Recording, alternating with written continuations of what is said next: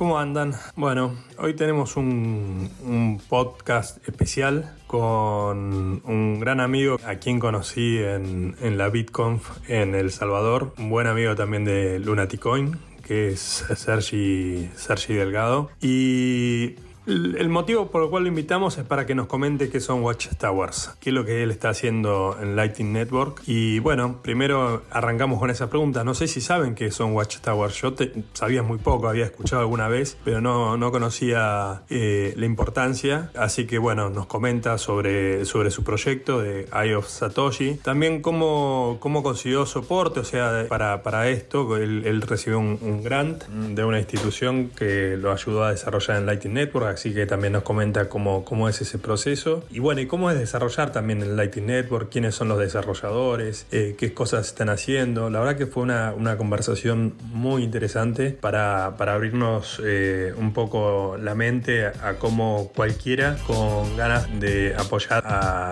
hacer que Bitcoin sea más escalable, más usable por millones de personas, si se lo predispone, lo puede hacer. Pero bueno, antes de, de, de meternos de lleno a ver, esto después sabes que se, se, graba y después lo compartimos, así que esto después se convierte en un podcast. Así que después si alguno entra después lo podrá escuchar eh, el podcast que va a estar compartiendo.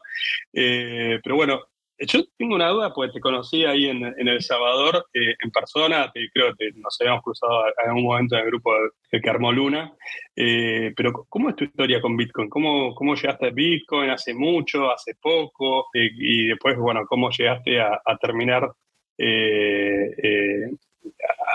metiéndote a, armar cosas sobre el, sobre el Lightning Network?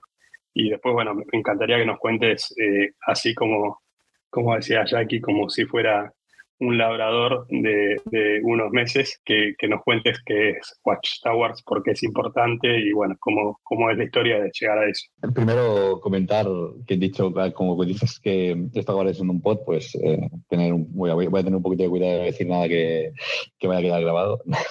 eh, estoy de coña realmente, pero... Lo, podemos editar, ¿eh? Ah.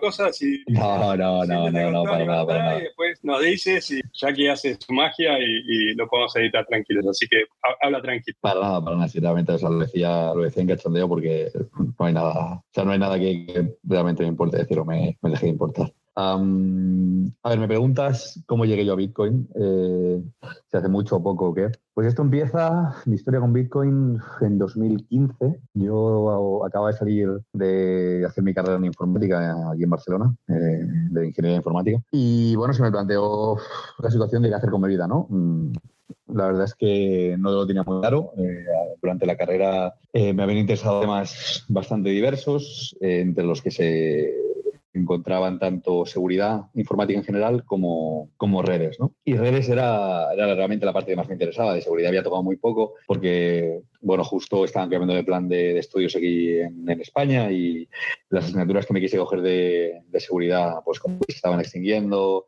Bueno, es una, es una historia un poquito larga, pero al final en el último año acabé tomando un poquito de seguridad y como que me trastocó un poco, ¿no? Porque, eh, como decía, mi foco estaba muy centrado en, en, redes, era una cosa que me, me gustaba y que me parecía que era bastante eh, bueno en ello. Y como cuando empecé a tocar seguridad al final de la carrera fue como, oye, esto, esto también es interesante, ¿no? Entonces, bueno, pues se me plantea eso, que la duda de qué hacer después. Yo la verdad es que era una persona bastante inquieta. Tenía ganas de irme del país, tenía ganas de ver el mundo y de, trabajar en algún sitio que permitiese conocer, bueno, un poco de, diferentes culturas y salir de, de aquí, básicamente, ¿no? Pero me hicieron un poco así como el envolvente, porque curiosamente, justo cuando yo acababa mi carrera, había estado colaborando con el grupo que se dedica a hacer temas de tanto de redes como de seguridad en, en mi universidad, en la que fue mi universidad, ¿no? Entonces, eh, como que me medio convencieron para, para, quedarme un poco más, eh, justo como había empezado a ver el tema de seguridad y tal, pero en ámbitos muy generales, ¿no? Eh, me, me, comentaron que, bueno, había un máster de seguridad como que que estaba muy bien, que me podía dar acceso a hacer un doctorado, cosa que era una cosa que yo pues tampoco me había planteado en, su momento, ¿no? Yo había dado el tema de, por acabado. Pero bueno, la verdad es que fue un tema que me pareció interesante. El máster me, pareció eh, una buena idea y dije, bueno, pues si se me ofrece la oportunidad de seguir con esto, bueno, ya veremos. ¿no? Me puse a hacer el máster justo cuando además me dieron, me dieron trabajo allí para trabajar con el grupo de investigación y bueno, en aquel entonces estaba haciendo temas de, redes y mientras hacía el doctorado. ¿no? Eh, esto es, como decía, 2015. Durante el doctorado conocí, bueno, más que conocí, reconocí, porque ya lo había tenido de, de profesor, pero reconocí a quien acabaría siendo mi, mi director de, tesis, ¿no? Spoiler alert, acabé haciendo el doctorado. Y él era, mm, yo creo que decir sin temor a equivocarme, la primera persona a nivel estatal que estaba haciendo investigación en Bitcoin, ¿no?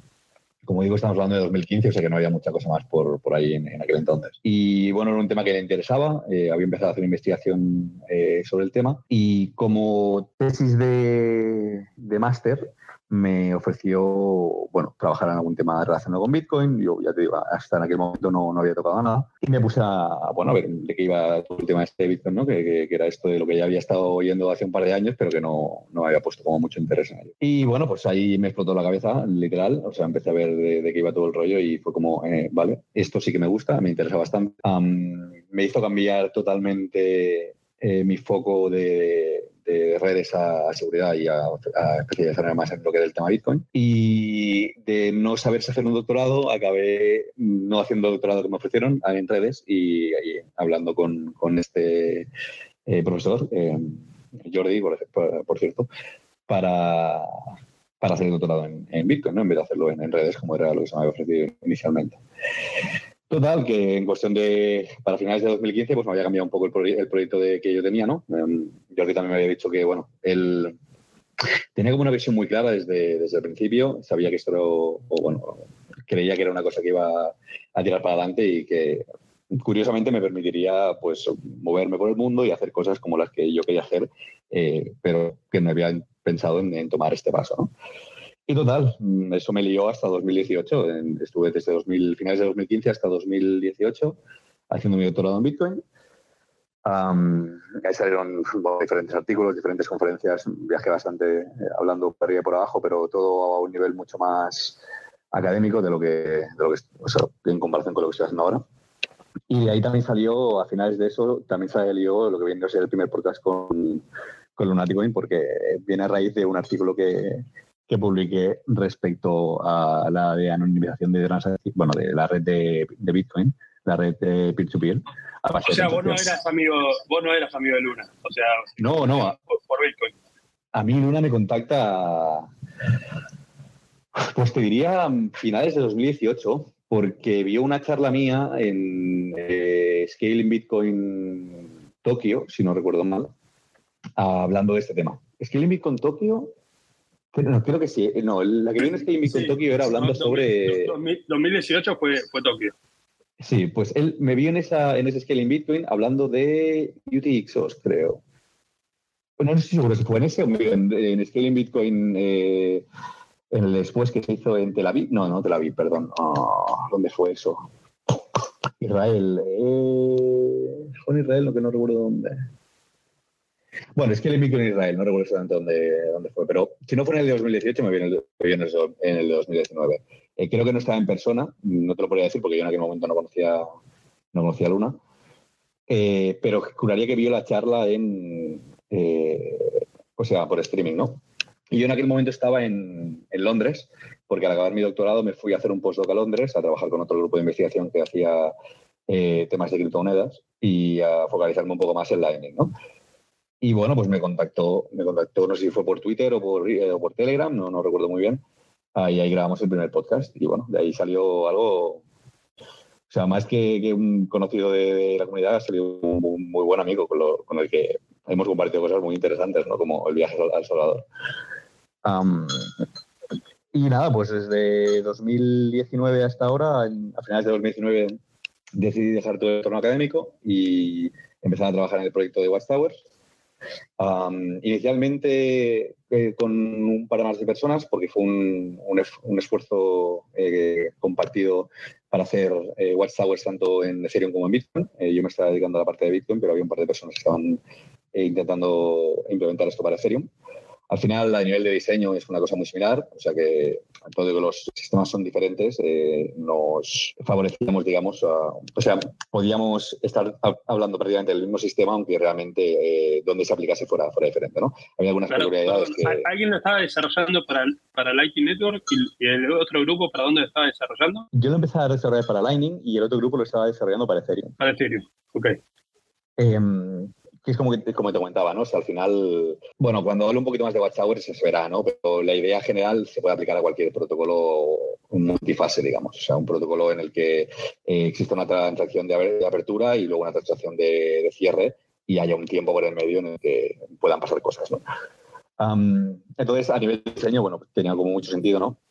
Uh, y enriquecía mucho el proyecto el, poder tener a, gente con, diferentes backgrounds trabajando sobre esto. Pero finalmente, al, cabo de un año y poco, la dirección del proyecto de Ethereum era mucho más eh, VC funded, digamos, ¿no? O sea, se estaba buscando un proyecto mucho más closed source que acabase siendo adquirido por alguna empresa. Mientras que el desarrollo de la parte de Bitcoin era mucho más focalizado a open source, ¿no? La idea era eh, trabajar sobre The Line Network, que fuera parte de, de la infraestructura y no, no tiene sentido el hecho de estar trabajando en un proyecto con código cerrado cuando estás trabajando eh, sobre algo como Lightning, ¿no? ¿Y, eso lo hacías en, en, una universidad? O sea, ¿era el parte del doctorado? O sea, ¿quién lo financiaba? No, esto inicialmente, bueno, lo hice como eh, parte, cuando estuve haciendo mi postdoc en, Londres, eh, parte de mi tiempo lo estuve dedicando a esto, ¿no? Tenía parte de investigación y parte dedicando a esto. Pero esto fue durante cuatro o cinco meses hasta que la vaya dejando porque las dos cosas no, no acaban siendo compatibles. Y durante, pues no te sabría decir, una temporada, hubo tres o cuatro meses en los que tuvimos funding y, había, hubo funding para, para la parte de, de, Bitcoin, pero el funding principal que había en aquel proyecto era para la parte de Ethereum. Con lo cual estuve trabajando con eso, o sea, estuve trabajando en el inicio de este proyecto gratis, eh, bueno, una serie de meses, digamos, no, no te sabría decir exactamente cuántos, pero básicamente desde que dejé la universidad hasta que conseguí la beca de Square.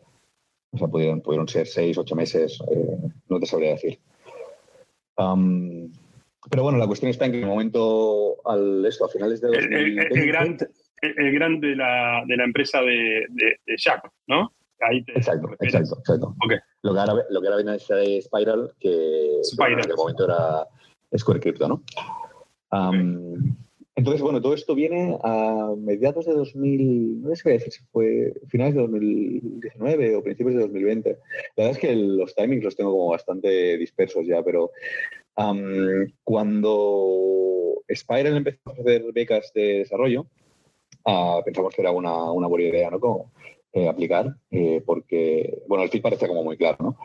Era un proyecto que quería ser de código abierto, que inicialmente se perseguía el ofrecer un servicio totalmente altruista y que, bueno, que no había funding para desarrollarlo. Entonces, eh, a mí me parecía, o sea, no me importó estar trabajando una, una temporada de proyecto por mi cuenta. ¿Hablas en plural? ¿Eras vos solo? ¿Había más gente? ¿Cómo, era el proyecto? Claro, en este, en este momento, o sea, la parte, en la parte de Bitcoin estoy trabajando yo solo, eh, a excepción de cuatro o cinco meses, que ahora te los explico. Pero la parte de Bitcoin ha sido básicamente yo. O sea, cuando digo nos pareció, era porque es el momento este en el que todavía estaba en la, o sea, conjuntamente con los otros desarrolladores que hacían temas de Ethereum, y ellos tenían muy claro que querían hacer un, que se querían ir por la ruta de acabar vendiendo su producto en Ethereum, pero yo tenía claro que lo que quería hacer era eh, mover lo que teníamos a open source, o sea, en plan, indiferentemente de si conseguimos funding o no conseguimos funding, eso tiene que ser open source no, no tiene sentido que no sea open source. perdón. Total, que aplicamos para la beca de Square y la acabamos consiguiendo, bueno, la acabamos, al final la beca fue realmente a título personal, porque en aquel momento, cuando se concedió la beca, fue cuando decidimos eh, partir peras, digamos, cada uno se fue por su, lado. Em, y esto, si no recuerdo mal, fue pues eso, principios de 2020. Estamos a mediados de 2000, y la beca se lo, te lo puedo decir exactamente, porque está a punto de acabar el segundo año de beca, me parece que acaba en junio, lo que implica que se concedió en junio de 2020. Sí, junio de 2020. Em, y nada, pues ahí es cuando empiezo a trabajar realmente, a trabajar de verdad, o sea, bueno, considerarlo un trabajo, porque fue cuando empezó a estar relativamente remunerado, ¿no? y seguir desarrollando el proyecto. Que, que bueno, si quieres, si quieres te explico un poco de, qué va, de qué va la idea, pero... Sí, sí, sí, es, es lo que queremos saber.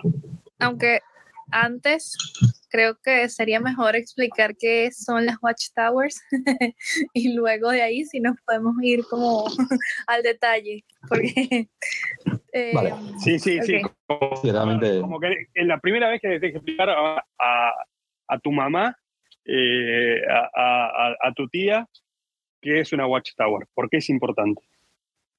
Vale, a ver. Eh, voy a obviar, voy a obviar muchas cosas, ¿vale? Porque así será, como más sencillo. Voy a obviar Bitcoin, voy a obviar Lightning, voy a obviar mucho, ¿vale? vamos a, tener en cuenta que estamos en, un protocolo genérico eh, en el que se utilizan transacciones, como las de Bitcoin, ¿vale? Pero no, tenemos por qué estar eh, hablando de transacciones de Bitcoin. Em, y es un protocolo de dos fases, ¿no? Como os comentaba antes. Bueno, es multifase, con la idea de que tenemos una, fase de apertura o una fase de inicio en la que dos o más partes se ponen de acuerdo, ¿vale? En el caso de Lightning sería pues la apertura de un canal, ¿no? Sería decir, vale, vamos a abrir un canal de Lightning. Dos, personas se ponen de acuerdo y abren un canal de Lightning y tienen unos fondos que eh, en algún momento pues se moverán hacia un lado o hacia otro, ¿no? Pero eso implica una transacción inicial, que es la transacción en este caso de, de apertura. Y, a partir de aquí, tenemos una serie de transacciones que irán pasando por el medio, en el caso de que esté de se mueva dinero hacia un lado, en el caso de que se mueva dinero hacia otro. O sea, es el, tendremos el funcionamiento como normal de Lightning, ¿no? Y en algún punto tendremos un cierre de este canal. Si todo funciona bien, este cierre será, digamos, cooperativo, ¿no? Y bueno, todas las partes cooperarán en el hecho de cerrarlo, todo irá perfecto y la segunda transacción irá on-chain y todo muy bonito y demás, ¿no? pero eh, aquí tenemos un montón de, asunciones, de cosas de las que, bueno, pues no, no, no, no, hemos tenido en cuenta, ¿no? Que es eh, qué, puede, qué puede ser si, o sea, qué puede pasar si las cosas van mal eh, y cómo tiene que responder un actor si las cosas van mal, ¿no? nuevamente, en general, por eso decía que no quería entrar mucho en el tema de, Lightning. Ahora, en un rato, si queréis, os explico cómo funciona exactamente el Lightning. Pero en un, en un protocolo genérico, lo que, te puede, lo que puede pasar es que en algún momento eh, una de las dos partes de, este protocolo ¿no? no esté de acuerdo con la otra. Entonces, eh, si esto sucede, mm, lo, que, lo que se sabe en este tipo de protocolos es que hay un conocimiento eh, mutuo de cuál es el estado concreto del canal en este caso, ¿no? Es decir, si hemos empezado con un canal con 10 Bitcoin y estamos a 5.5, los dos sabemos que ese canal está a 5.5, ¿no? Pero somos los únicos que sabemos que ese, que ese canal está 5.5. Y en un protocolo genérico seríamos los únicos que sabemos cuál es el estado de ese canal, porque toda esta información está off-chain. Está off-chain, perdón.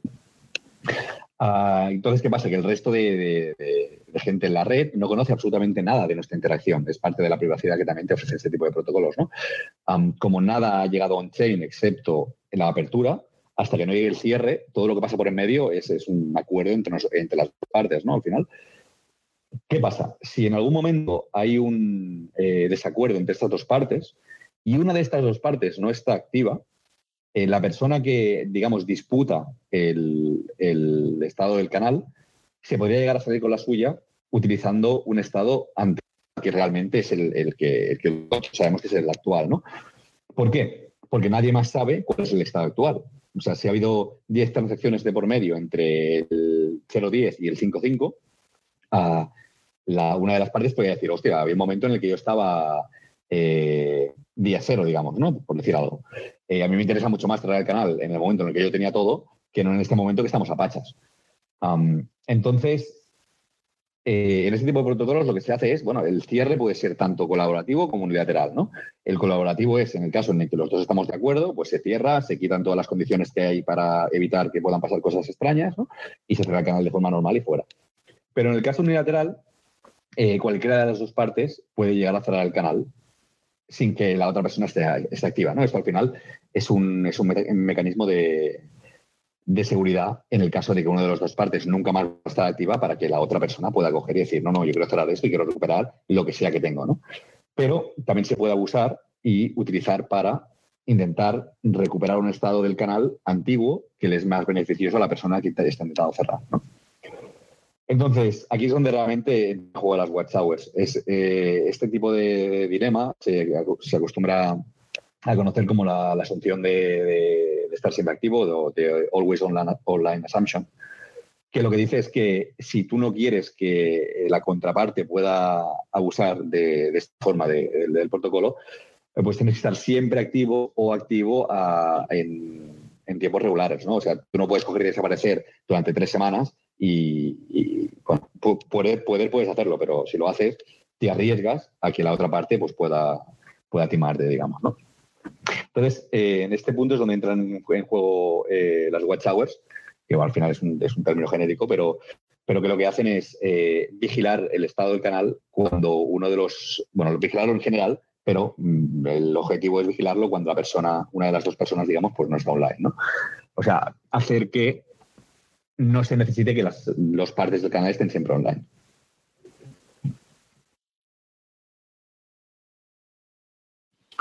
Te muteaste, Sergi, sin querer, tal vez. Sí, perdón, no, que estaba viendo y digo. Eh, bueno, esa es la, explicación. No sé si ha sido suficiente como para que mi madre entienda, eh, pero mm, yo creo que ha sido suficientemente diluida como para que se, pueda medio comprender. Y si no, hacedme las preguntas que haga falta y lo, lo vamos diseccionando, que no hay ningún tipo de problema.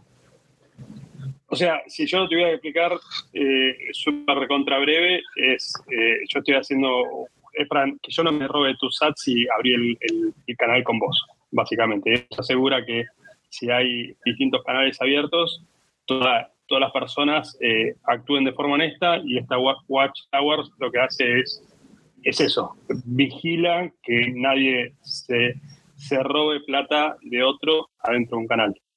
Exacto, uh, sí. O sea, sin explicar exactamente cómo funciona, la idea es esa.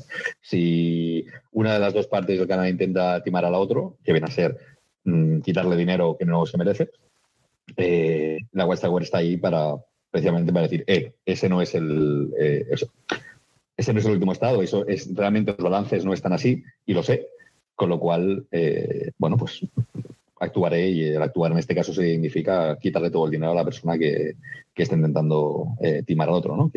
Al final el mismo mecanismo de defensa que tiene un nodo respecto al otro. ¿Y cómo es el estatus del proyecto? ¿Ya esto, esto está funcionando? ¿Está en pruebas? Eh, la idea, ¿Cómo es el estatus? Pues mira, actualmente eh, estoy implementando esto en Rust. Inicialmente ah, se hizo una implementación en Python que se liberó, bueno, se hizo el primer release eh, en 2020, septiembre de 2020, y desde entonces Ah, se puede utilizar esa implementación en Python para, para quien la quiera usar. ¿no? también había un cliente para C-Lightning, eh, también escrito en Python, y esa fue la implementación, digamos, mm, inicial eh, con la que empecé a trabajar. Ah, esto está en funcionamiento, como digo, pues desde hace un año, un año y medio o, o así. Eh, ¿Y lo usan, lo usan, todos los canales? ¿Lo usan algunos? entiendo, ¿es, ¿es optativo esto? Claro, esto es totalmente optativo. Esto es 100% óptimo. Y es parte de Umbrel, por ejemplo, te bajas eh, eh, un, nodo de Lightning y dices, bueno, eh, voy a abrir un canal, mm, agrego esta funcionalidad y el otro canal lo tiene que aceptar si yo lo estoy utilizando. ¿Funciona de esa manera? sí, lo que pasa es que con Umbrel no puedes utilizar como mínimo el, el WhatsApp que estoy desarrollando yo, porque no es compatible con la WhatsApp que tienen con el Em, que es la otra principal implementación de Watchtowers que hay. O sea, las Watchtowers de, de LND, digamos, solamente funcionan con Watchtowers de LND.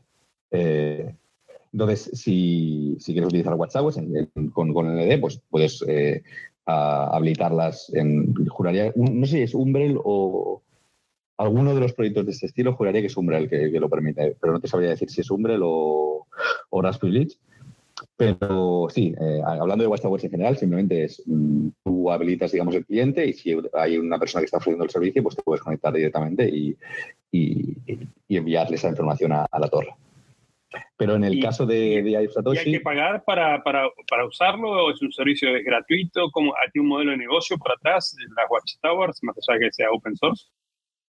Claro, esto actualmente, eh, todas las Watchtowers se ofrecen, que de las que yo tenga conocimiento como mínimo, se eh, ofrecen de forma altruística, ¿vale? pero se pueden implementar con un sistema de suscripciones, con un sistema de pago, con un sistema de lo que, quiera. O sea, eso forma parte del diseño del, sistema. yo actualmente no ni he ofrecido ni he, implementado ningún eh, sistema que no sea altruista. No implica que en un, futuro no, no, se pueda implementar, ¿no? Y que quien sea pues pueda correr una Watchtower y ofrecerla eh, por una fee. Y al final, que quien la quiera usar, pues que tenga que pagar una suscripción por utilizarla y, y, fuera. Pero actualmente no. Es más, bueno, como te comentaba, estaba ahora estoy con el desarrollo este de, la Watchtower en Rust, ¿no? y estoy acabando de pulir el cliente para Sea Lightning. Em, la idea sería, pues, en cuanto esté acabado, ofrecer de nuevo una, una Watchtower en este, em, altruista, o sea, simplemente para que la gente pues, pueda probar un cliente que va, eh, se pueda conectar a ella y, enviar, eh, o sea, utilizarla sin, necesidad de tener que correr ellos mismos una, una Watchtower, ¿no? En el caso de que quieran correr ellos mismos, pues es, es cuestión suya, ¿no? ¿no? No hay ningún tipo de problema.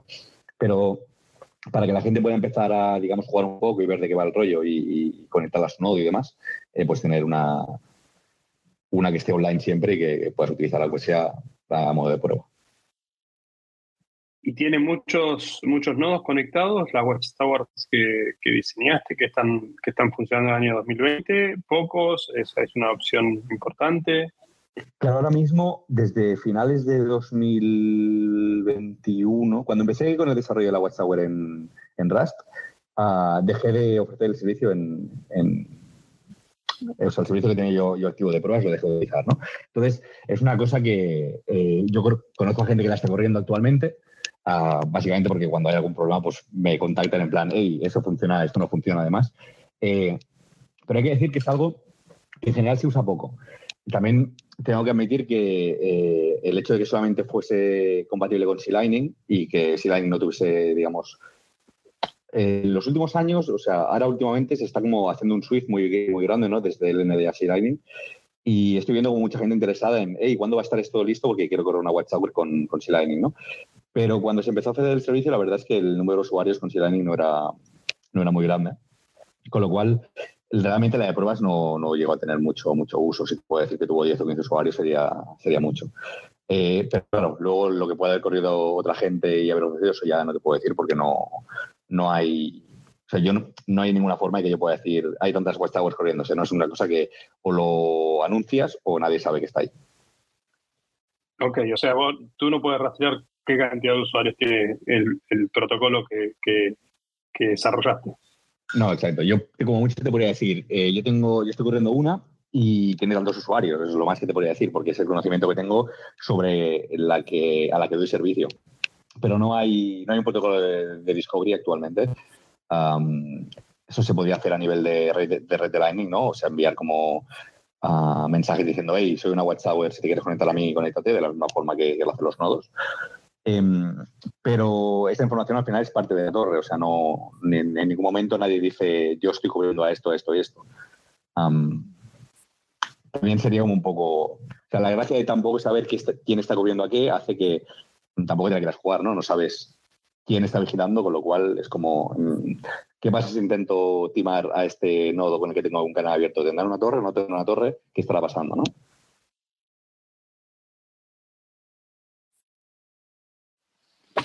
Perfecto, perfecto.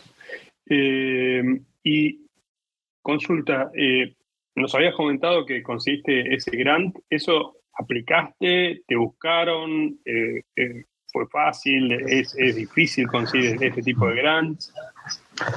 Pues mira, esto, a ver, la, la, application fue finales de 2019, juraría, porque llevo, la verdad es que llevo tiempo. Piensa que la grande debió ser. Estuvo entre las 10 primeras grants que se le dio Spiral, seguro, no te sabía decir si fue la quinta o la sexta.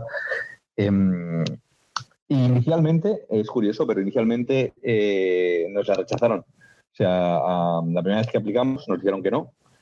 Em, pero como poco después, o sea, no llegó, no llegó a pasar un mes de, ello, era como, nos, nos estaban diciendo que no, ah, no sé qué preguntamos de más, extendimos un poco la conversación y al final nos acabaron diciendo que sí, ¿no?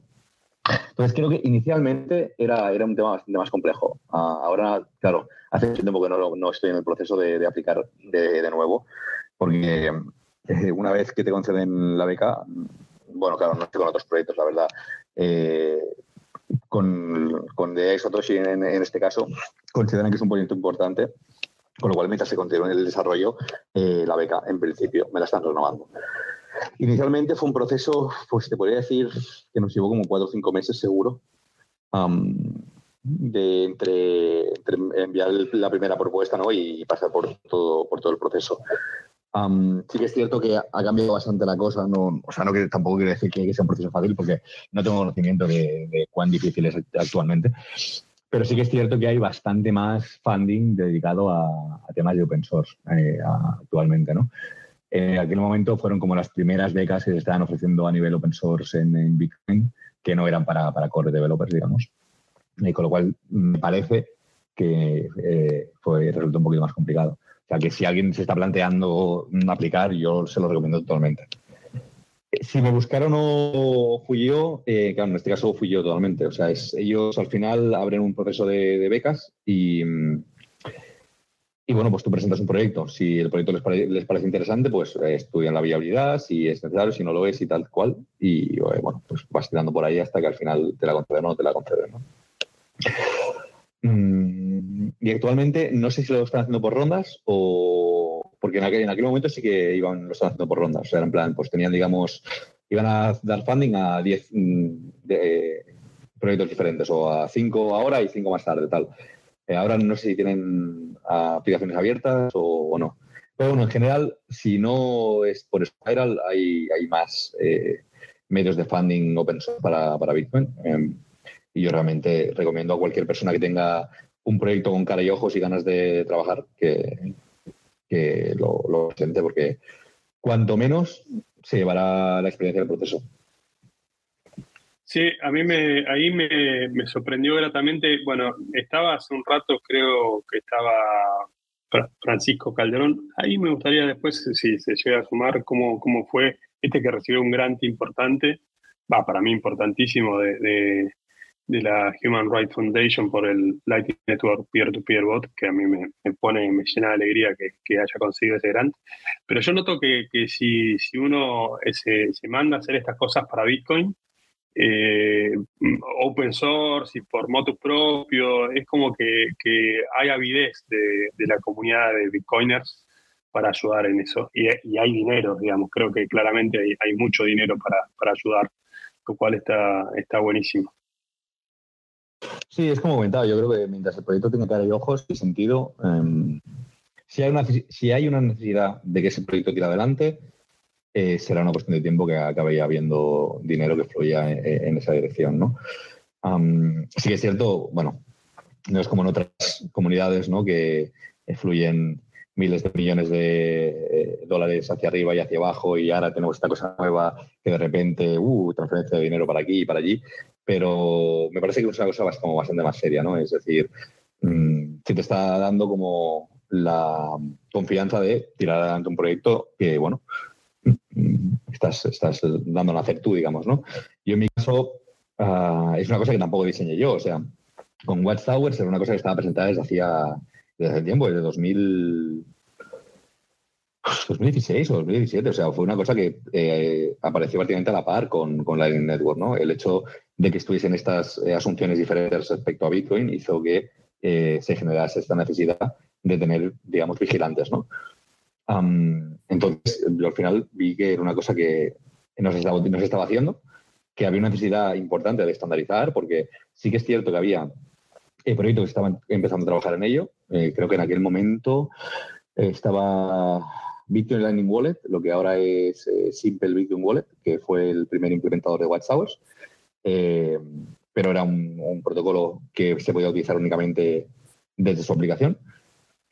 Ah, poco después, bueno, un poco, tampoco sé decir el timeline, pero después de esas acabaron apareciendo las de, las de Lightning Labs eh, con el ND, pero que también acabaron siendo únicas exclusivamente para el ND, ¿no? Eh, por más que yo he hecho todo el esfuerzo posible porque haya un poquito de como interacción, pero, pero parece que no, no acaba funcionando la cosa.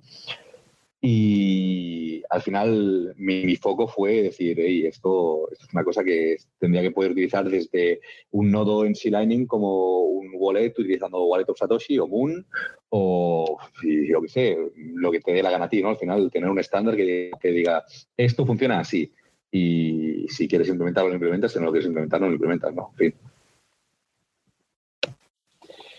Genial. Luis, eh, supongo, no, sé si se conocen con Luis, Sergi. Sergi, ¿cómo estás? Sí, nos conocemos, sí. ¿Qué tal, Luis? Todo bien. Eh, ahorita estás en Granada o en España ya. En España, en España. Volví ayer, como comentaba hace un ratillo. Ah, bien. Eh, bueno, nada, básicamente quería hacerte una pregunta fundamental, ¿no? O sea, sobre la necesidad de las watchtowers y sobre que, sabes, mucha gente, y creo que incluso los autores de Lightning Network, como Tadeusz Drija y eso, dicen que Lightning está centralizada. Entonces, quería saber si tú piensas que esta centralización de los principales nodos de Lightning es algo negativo o cómo podríamos solucionarlo o si las watchtowers ayudan de alguna manera a este aspecto de Lightning. Eh, bueno, a ver, eh, vayamos por partes. Tema de centralización, yo creo que es un hecho eh, bastante claro, ¿no? Y se debe a, cómo se hace routing actualmente en Lightning. Es, un tema que mientras continuemos con el mismo em, approach, digamos, con la misma forma de hacer routing, lo que estamos favoreciendo es a que haya nodos que se dediquen principalmente a esto que tengan canales, eh, digamos, muy bien, muy bien mantenidos, que la gente quiera utilizar este tipo de canales, eh, que se haya una necesidad de pasar por según qué tipo de sitios, porque hace que tus eh, pagos acaben siendo más eficaces desde el punto de vista de que no fallen, o haya menos fees porque tienes menos saltos en la red, X, Y, Z, ¿no? O sea, al final es una cuestión que es una, o sea, lo que la centralización es una cobertura de una necesidad, que es el hecho de que se puedan eh, realizar pagos de forma eficiente. ¿no? Y va totalmente atado al, routing que se utiliza actualmente en Line. ¿Esto es malo? Bueno, mm, depende. Peor sería que no pudiésemos hacer pagos, ¿no? Al final, o sea, el hecho de, si tuviésemos una red eh, que fuese eh, menos centralizada y con canales menos estables, es posible que nos pasara que tuviésemos muchos más fallos de routing y consiguiésemos que el usuario acabase eh, abandonando el protocolo porque dirían, bueno, lo que pasaba en los primeros días, ¿no? Al final, decir, esto es muy bonito, pero no funciona porque me funciona un pago de cada 15 que hago, ¿no? Y eso al final acaba generando fricción. Mm, obviamente no me gusta que sea así, o sea, desde un nivel moral me gustaría que fuera todo como muchísimo menos centralizado, ¿no? Pero eh, yo creo que es una cosa de la que tampoco nos, nos podemos deshacer, o sea, habrá cierto, cierto nivel de centralización siempre, al final es por un hecho de que hay un interés porque eh, los pagos pasen por un sitio pasen por otro. ¿Se podría llegar a aliviar? Seguramente, pero como digo, eh, es un nivel como bastante fundamental. O sea, es un, es un tema como bastante fundamental. A nivel de, de Watchtowers, no, no tiene nada que ver, o sea, para nada. al, final las Watchtowers simplemente están ah, almacenando un cierto tipo de información y, y, no tiene nada que ver con, el, con la centralización que hay a nivel de pago, ¿no? Eh, lo que sí que se podría llegar a pasar es que hubiese una centralización de Watchtowers en este caso, ¿no? Es decir, si hay muy poca gente ofreciendo el servicio y, hay una necesidad de que, este servicio sea ofrecido, pues al final es, un monopolio, ¿no? Es decir, eh, se está utilizando esta y no se está utilizando ninguna más. Yo espero que no sea así. Al final, si acaba habiendo una necesidad, eh, espero que haya eh, una. O sea, si hay una, oferta, una demanda, espero que haya una oferta y al final la oferta hace que eso, que haya competitividad y que la gente quiera utilizar, pues. pues claro. Ahora, básicamente.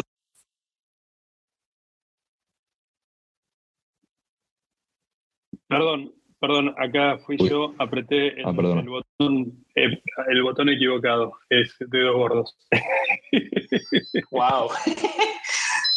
bueno, eh, básicamente una Watchtower es un nodo de Lightning que vigila a los otros nodos de Lightning. ¿Cierto, Sergi? Eh, si nos ponemos puntillosos, realmente una Watchtower no tiene ni por qué ser un nodo de Lightning.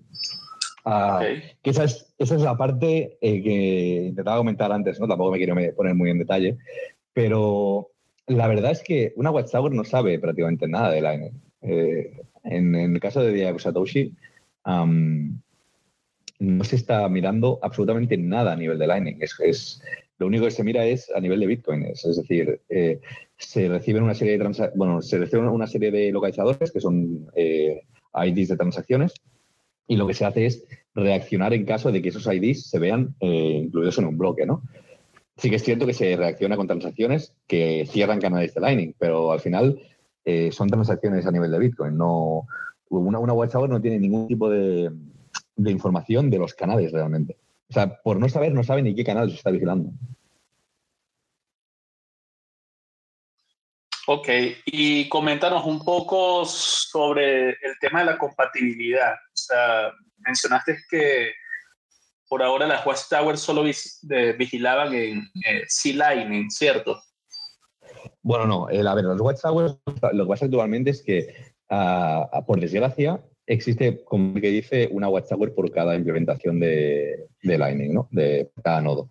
Tampoco es o sea, digamos, no cada nodo tiene una implementación, pero las que lo tienen hacen que únicamente funcione con una, implementación en concreto, ¿no?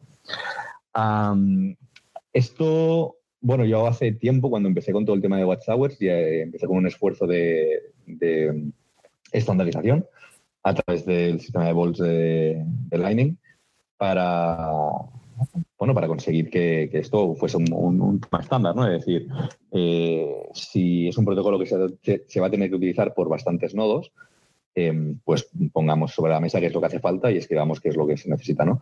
El problema es que, bueno, mm, la única otra implementación eh, a nivel grande de, de Watchtowers que, que había en aquel momento eh, era la de Lightning Labs y mm, nunca escuché por su parte, o sea, nunca ha habido ningún tipo de interés de de estandarizar esto. por parte de DC Lightning, ellos no tenían intención de implementarlo por su parte, pero eh, no, no puedo estar más agradecido realmente, porque ofrecieron todo lo necesario para, em, para que funcionase con, con. O sea, al final el cliente de Watchtower tiene que obtener una, cierta información del nodo, ¿no? Em, y que en el caso de C-Lightning no, esa información no existía, o sea, no existía, no se ofrecía, pero fue cuestión de hablar con ellos media hora y dos meses más tarde había un pull request eh, para, ofrecer esa información de, forma pública. Entonces, al final, es una cuestión de interés, ¿no? Es decir, eh, yo creo que desde mi punto de vista esto tendría que ser estándar y tendría que ser que si em, una implementación quiere utilizar cualquier, o sea, de la misma forma que cualquier persona puede utilizar cualquier nodo, cualquier persona debería poder utilizar cualquier implementación de torres, ¿no? Lo que implica que, estas torres tendrían que poder hablarse entre sí. Pero, mm, bueno, como comento, desgraciadamente no parece que haya un interés generalizado para, que esto pase. Eso, bueno, no hace que yo vaya a tratar de, apretar e intentar que, eso sea así, pero eh, tampoco puedo hacer magia. Y, ahí con Lighting Labs, entonces, para entender, Lighting Labs hizo otra implementación de Watchtowers, ¿hay como una competencia entre implementaciones? No creo que sea una competencia como tal. O sea, al final, eh, las dos implementaciones son muy similares no son idénticas, pero son muy similares, se, basan en el mismo principio.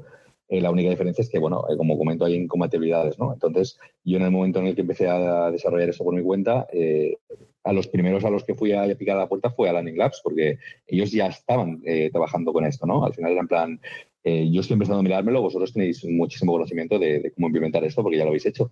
Pongamos, pongámoslo en común, intentemos que esto pues, pueda funcionar a nivel genérico, ¿no? Em, pero bueno, digo, todavía estoy esperando respuesta. Claro, y, el código de Lighting Labs es abierto, es igual la misma filosofía que la tuya sí, o, sí. lo tienen. No, no, sí, sí, por supuesto, el, código es 100% abierto.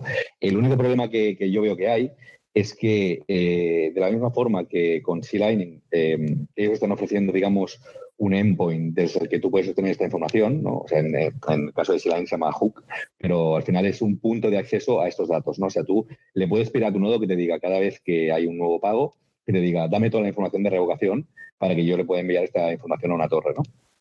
En el caso de la Watchtower de Lightning, eh, de Lightning Labs, perdón, esta información existe, pero existe a nivel interno. O sea, eh, el propio nodo se la da a la propia Watchtower de, hecha, por ellos, pero no es una cosa que tú puedas conseguir esa información desde, desde fuera. O sea, eso hace que al final, eh, por más que estés ofreciendo el servicio, no estés dejando que nadie más mm, monte por encima de él, ¿no? O sea, es como decir, eh, puedes utilizar mi torre, pero no puedes crear la tuya que haga algo relativamente diferente con mi información. ¿eh? O sea, yo no estoy diciendo que o sea, su implementación funciona totalmente, o sea, funciona bien con, o sea, pero solamente funciona con sus nodos, de la misma forma. Em, que comentaba antes con Bitcoin Lightning Wallet, ¿no? Era una implementación que es en plan, bueno, si tienes mi nodo, pues este cliente está aquí, pero si no, tú no puedes montar tu propio cliente porque eh, no, yo no te doy esta información para que tú la puedas utilizar.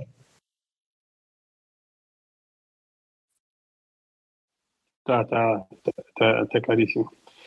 Bueno, pero tienes buenos contactos ahí en, Lightning, ¿no? Pues si no, yo tampoco que tengo los super contactos, pero. Sí, sí, sí.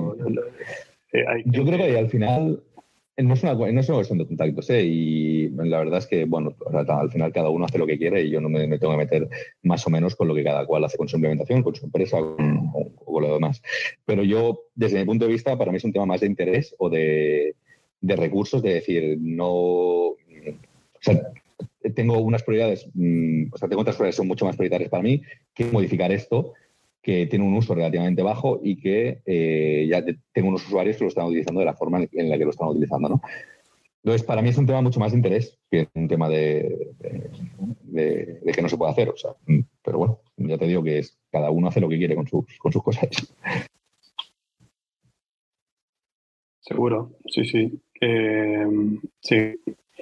Bueno, eh, Sergi, ¿qué, ¿qué, no te preguntamos que piensas que es importante sobre, sobre Watchtowers o Lightning Network? ¿Qué, qué cosa te parece que es? Eh, por ejemplo, a mí me interesa, por ejemplo, tu visión de, de Taro. ¿Lo llegaste a estudiar? O a mí de, de, lo que viene en Lightning Network es de lo que más me interesa porque tengo un conocimiento más de usuario y he usado múltiples veces Lightning Network y para mí funciona y sé que hay un tema, por ejemplo, de escalabilidad, que ese sí me, me, preocupa, que entiendo que, que, si hubiera una opción masiva a nivel de millones de wallets, eh, entiendo por cosas que hablé con, con, con, la gente de Moon Wallet, que, que podría haber un tema de, que cada vez que se, se abre un canal con una wallet eh, hay como un, limitante, o por lo menos ese es mi entendimiento básico, me puede corregir.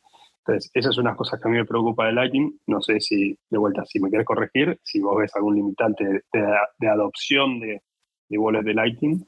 Eh, y, lo otro, a mí me parece fascinante esto que se viene de, Taro para el tema de adopción, porque Lightning Network está genial, pero mucha gente, bueno, desde mi óptica, en, un montón de países del mundo le, le huye y mismo Mismo la gente de Lightning Network lo ve igual, o sea, le huye a la volatilidad de Bitcoin y para micropago sería buenísimo tener stablecoins para, para, para transaccionar en el retail y, y, cuando te querés pasar a Bitcoin, pasarte a Bitcoin, ¿no? O sea, para mí lo de Taro es, es increíble. De estos dos puntos, te pregunto porque vos sos una persona que sé que está 7 por 24 en Lightning Network, entonces eh, me interesa tu opinión. Eh, ¿Lo seguís? Eh, te, ¿Te preocupan? ¿Te parece interesante Taro? ¿Lo estudiaste? A ver, es una cosa que todavía no, no me he puesto a mirar en detalle. Eh, la verdad es que soy una persona que cuando se mira las cosas le gusta mirárselo eh, hasta la última coma, ¿no?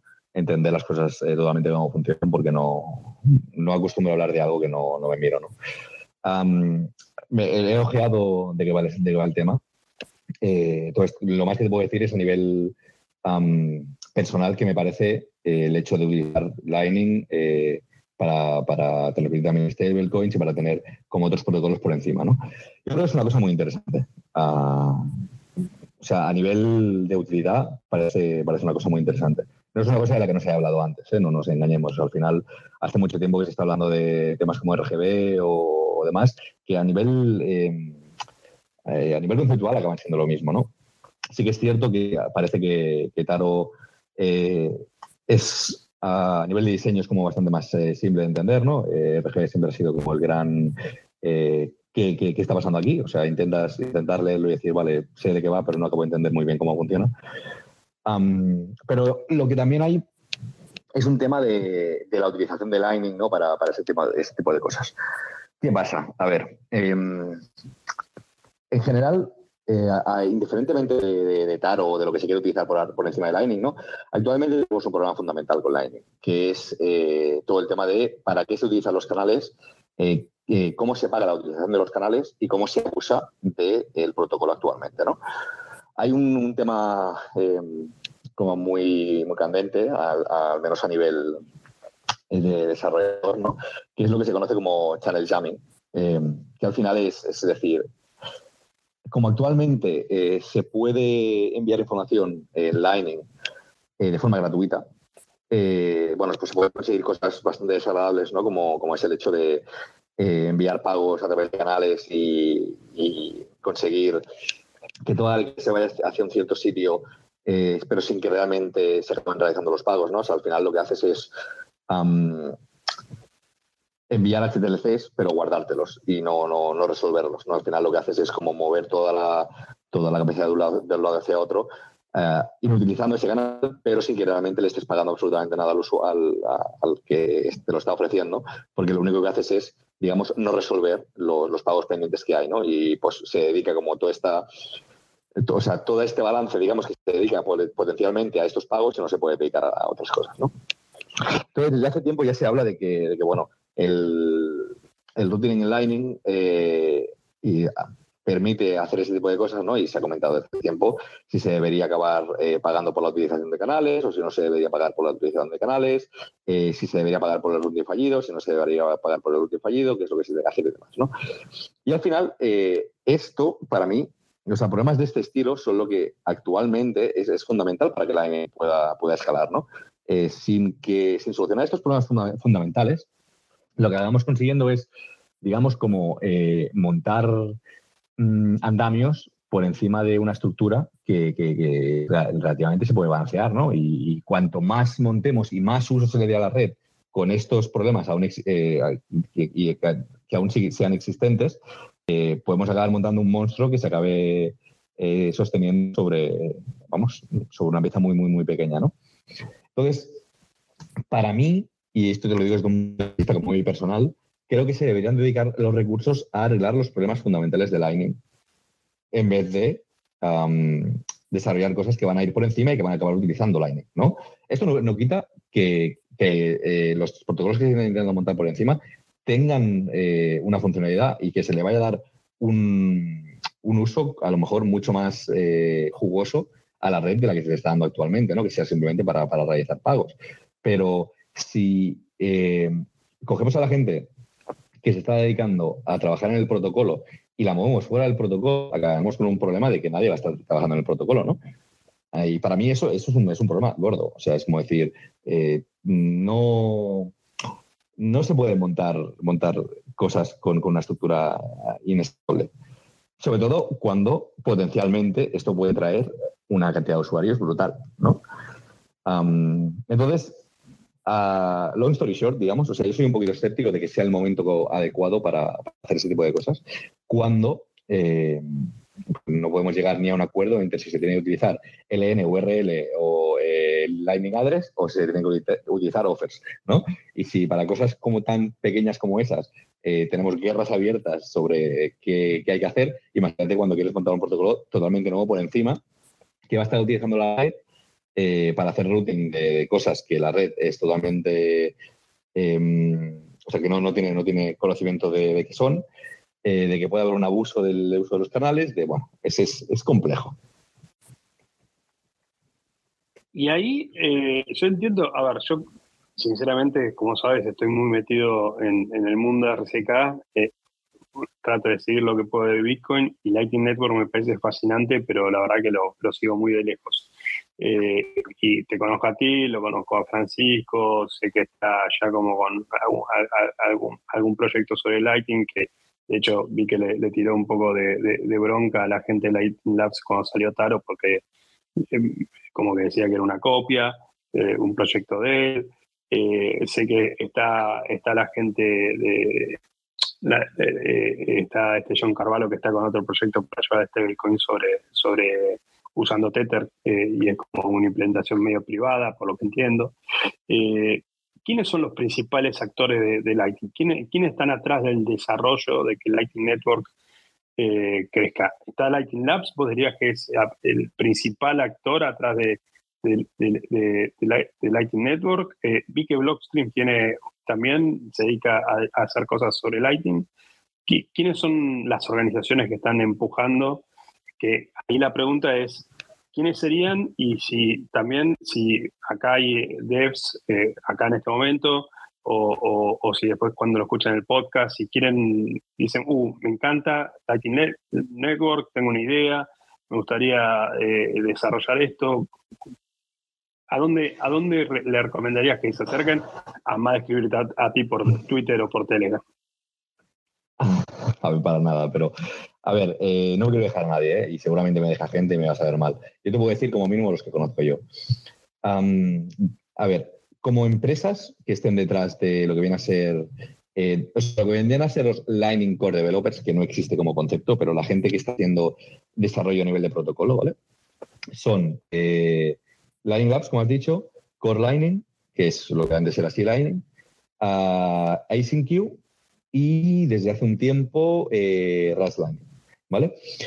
Em, desde LND, que yo sepa, había dos personas trabajando en esto. Y es que no te sabría decir si tres, porque Oliver no si está trabajando en, temas de, protocolo. Entonces, eh, no me quiero mojar. Yo te diría que había dos, que eran eh, Conner y Lalu, ¿vale? Eh, Conner dejó Lightning Labs hace una temporada. Em, y que yo sepa, la única persona que está centrada actualmente a nivel de protocolo es, eh, es ¿vale? pero bueno, que como comentamos ahora, está también con todo el tema de TAR, o sea que mm, digamos que ahí el foco está un poco partido.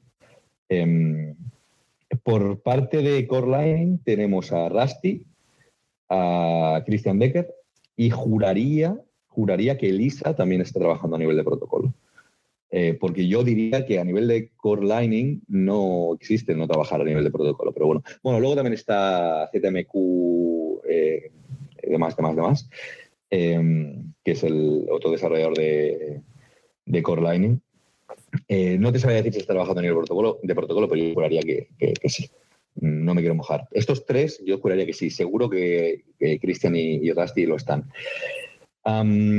Por parte de Async está Bastian, eh, que yo sepa es la única persona que está por su parte, pero si me dejo a alguien, pues lo siento.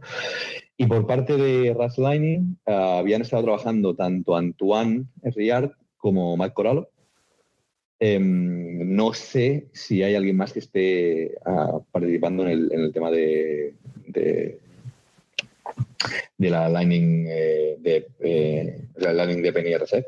Eh, es un grupo relativamente pequeño, o sea, no sé si Jeff, que también es parte de Rush Lightning, está, a ese nivel o no. Pero yo juraría que son simplemente eran Antoine, que ya no está, bueno, que nunca ha estado asociado con Rush Lightning, pero que trabajaba, hacía cosas con Rush Lightning. Em, y Matt seguro. Entonces, al final, ahora actualmente son cuatro implementaciones las que están trabajando a nivel de protocolo. Si hay más y si hay más gente independiente, eh, yo no lo sé. Y si me he dejado alguien y me entiende, lo siento. Y en español, por lo que sé, yo de mi conocimiento, sos, vos y Francisco, ¿no? O sea que están. Eh, bueno, no sé si ustedes conocen. Que trabajamos en Lightning, o sea, en proyectos relacionados con Lightning, y yo conozco a Fran, eh, yo, y hay un chico que se llama Jordi, eh, que trabaja para Lightning Labs, que supe de él hace relativamente poco. Ok. eh, handle en Twitter es mm, algo blue. Eh, déjame buscar un segundo, que a lo mejor lo encuentro. tranqui, tranqui, después, después no lo compartís. A mí me interesa porque hay, realmente no encuentro gente que esté que, que habla español y creo que, nada, hay un montón de desarrolladores que, no saben que esta es toda una rama para, desarrollar. Y, me parece que es un tema que hasta me gustaría dejarlo ahí pendiente, porque ya estamos una hora. Obviamente todos los que están escuchando quieran sumarse con preguntas, pero yo me podría, yo tengo un montón de preguntas todavía para hacer, pero la idea era hoy, hablar de Watchtowers eh, sin hacerlo técnico, creo que ese objetivo lo, lo, cumplimos. Yo por lo menos me voy con una muy buena idea de, de para qué sirven, eh, que ese es el, el, objetivo principal y por qué son importantes. Eh, y ya sabemos que hay dos implementaciones. nada, me, parece que, Realmente, eh, perdón, perdón, es que no, no, quería, no quería que la gente se fuera pensando que hay dos implementaciones, porque a, ver, hay más. o sea, la de Bitcoin Lightning Wallet yo juraría que no se utiliza ya porque Simple Bitcoin Wallet no está utilizando WhatsApp. ya. Pero esa fue la primera y además de esa, que yo conozca, Electrum también tiene una implementación de WhatsApp. O sea, desde, por mi conocimiento hay cuatro contando del Satoshi. Ok. Si hay más, y ya no lo sé, pero que yo conozca hay cuatro. Pero, pero yo lo que iba a decir es que a mí me interesaría hacer un space, eh, y ahí lo, veremos con, con Jack, y, y, y, para entender todo el tema de la gobernanza, ¿no? O sea, cómo es el, el cómo es el, el, consenso adentro de la cómo se hacen los cambios, quién decide los cambios, eh, habiendo tantas organizaciones y tantos desarrolladores y siendo un protocolo abierto, eh, ¿cómo evoluciona Lightning Network? A mí es un tema que me interesaría entender. Así que igual ahí te puedo dar dos pinceladas, si quieres, eh, sin, entrar mucho en detalle, ¿no? Pero al final, lo que se decidió cuando se implementó todo el tema de Bolts, ¿no? Al final, un nodo Lightning tiene que tener todo lo que forma parte de los Bolts, ¿no? Que son the basis of the Lightning Network. Uh, bueno, Basis Online Technology o Basis Online, o bueno, eh, va por ahí la cosa. Entonces, cualquier eh, nodo que se quiera considerar un nodo full de Lightning tiene que implementar todos los Bolts. Para que una cosa pueda formar parte de los Bolts, o sea, para que se, considere estándar, tiene que haber como mínimo dos implementaciones de referencia que implementen esa funcionalidad. ¿No? Y luego, cualquier otra cosa por encima, o sea, un nodo de Lightning puede tener otra funcionalidad que sea totalmente propia y que no, y que otros nodos no implementan, ¿no? Puede ser el caso de Watchtowers, puede ser el caso de Kissend, eh, puede ser el caso de. Eh, ¿Qué más te puedo decir? De multipart payment, porque existen diferentes implementaciones de multipart, de multipart payment, o sea, de lo que, lo que viene a ser poder utilizar, o sea, poder partir tu pago en más de, uno para que pueda llegar a, la destinación sin utilizar únicamente un canal. Ah, hay diferentes formas de cómo se hace las aperturas de canal de forma colaborativa, aunque desde mi punto de vista solamente existe una que sea realmente eh, buena, o sea, que, no confíes en la, otra parte del canal. entonces, es lo que decimos, ¿no? Hay una, parte que es lo que es la parte estándar, lo que todo nodo de Lightning debería tener, eso es lo que está en los volts, y luego está el resto. Entonces, para que algo entre los volts tiene que haber consenso, consenso como mínimo de dos implementaciones de referencia. Eh, o sea que está súper, para mí, y siendo una respuesta súper recontra no técnica, está súper recontra descentralizado. Porque, o sea, nos ponemos de acuerdo dos personas, ponemos dos nodos eh, y decimos, bueno, ahora esto eh, es una modificación y por lo menos esos nodos funcionan de esa manera. Mm, pero son dos implementaciones, dos implementaciones diferentes, tienen que ser, ¿eh? O sea, no vale con que dos nodos lo corran. Tienen que ser dos implementaciones diferentes. O sea, esto viene del hecho de que inicialmente había tres implementaciones de Lightning, que eran eh, LND, C-Lightning y AsyncQ.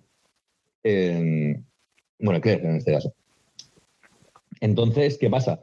Eh, la, cuestión fue en plan, para que haya consenso, tiene que haber como mínimo dos de las tres que digan que sí. Si no, no hay consenso. ¿no? actualmente hay cuatro. Entonces se sigue manteniendo el 50%. Eh, si llega a haber una quinta, pues ya no sé qué pasará, ¿no? Si se habrá que hacer una renegociación o, cómo era el tema. Pero al final es que dos implementaciones diferentes eh, decidan que esta es una, eh, una feature, digamos, que, es importante y que se implemente. al final, si lo implementas en tu implementación es porque consideras que es importante. Ah, pero claro, para que forme parte de los bols pasa por un tema totalmente de peer review. O sea, tú lo, lo, lo propones, es hacer una, propuesta de bot, la gente te da feedback y bueno, pues eso se va iterando, iterando, iterando, de la misma forma que se puede iterar con un bit de, Bitcoin.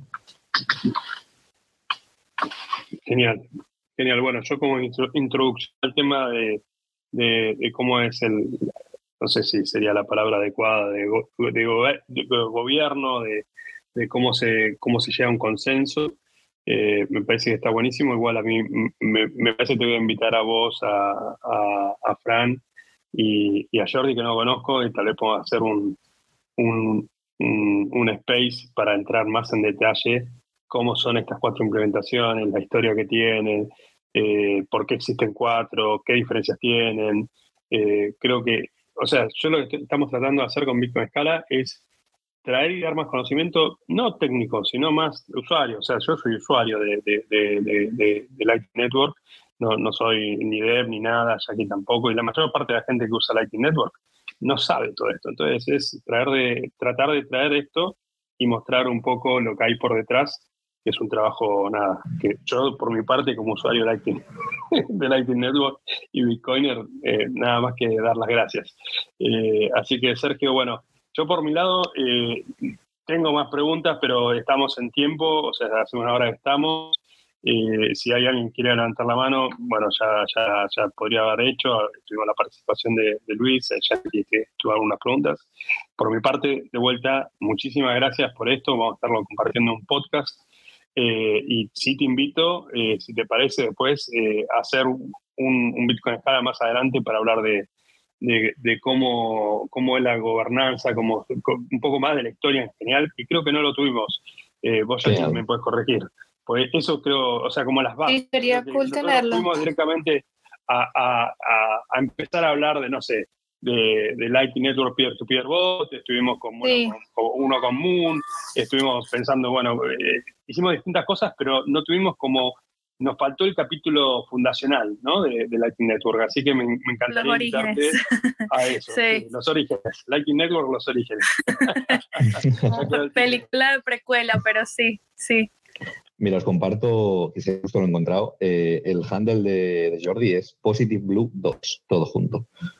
Eh, veamos si lo queréis. Lo Creo que seguramente lo sigo, seguramente lo sigo, pero a ver si. No, sí, de hecho me, acuerdo el Positive. Eh, positive. Sí. Bueno, ya lo estoy siguiendo. Sí, sí. Positive 2, sí, ya y me sigue también. Así que ahora pues ahí está. ahí está, la cosa. está en Vancouver, en Canadá. Bueno, hablaremos con sí, Blue, lo sumaremos. Muy bien, pues muchas gracias por tenerme, la verdad es que ha sido un, placer. Eh, espero haber podido aclarar un poco las dudas al respecto y, si alguien tiene alguna duda y no ha tenido tiempo de preguntarla, que me escribo un tweet o me conté por alguno de los grupos de Telegram en lo que estoy. Que no me abra un privado, por favor. Recibo muchos con hola y luego, pues no sé si lo que quieren es saber cómo va mi, trading o. No, exacto, exacto. Si es solo hola, exacto. O si es hola, ¿cómo es tu día? O si es. Exacto. Tengo el o sea, si, si alguien. Es, Si alguien me abre un privado con una pregunta de Lightning, tal cual, se la voy a contestar. O de Bitcoin se la voy a contestar. Pero como me haga un hola, se va a acabar la conversación directamente. Yo necesito un bot que bloquee los hola, nada más. Hello, hola, en alemán, en chino, en todos los idiomas me dicen hola. Bueno, de, vuelta, Sergi, un placer. Eh, muchísimas gracias. Y bueno, yo en, en julio nos vemos en. Si estás, voy a estar por España, voy a hacerle un pequeño eh, chivo, como decimos en Argentina hay, una conferencia que se llama Blockchain Days, que es bien Bitcoiner, como se llama Blockchain Days.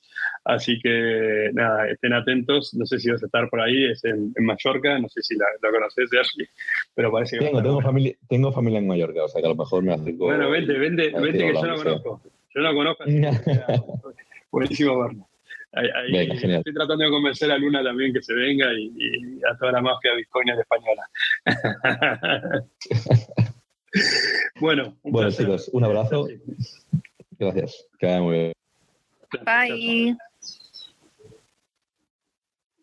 Llegamos al final del podcast. La verdad que fue un placer haber compartido esta charla con Sergi, con Jackie, que bueno, también se juntó, se sumó Luis en algún momento. Eh, los invito a todos a que nos sigan en nuestros canales de Telegram, que nos ayuden a difundir estos podcasts, nos ayuden también a compartir los blogs que hacemos al respecto. La verdad que todo esto lo hacemos con mucho, muchas ganas, con mucho esfuerzo para difundir cómo funciona todas estas tecnologías que ayudan a escalar el uso de Bitcoin. Así que si quieren colaborar con nosotros, súper bienvenidos principalmente a difundir esto si les gusta. Y bueno, espero que dentro de poco, próximo capítulo, próximo podcast va a ser sobre el POPEC de RSK, qué asunciones de, descentralización, de confianza hay sobre el uso de, esta tecnología tan crítica, tan importante para, para escalar el uso de Bitcoin a través de, de esta sidechain que es RSK. No, no se lo pierdan.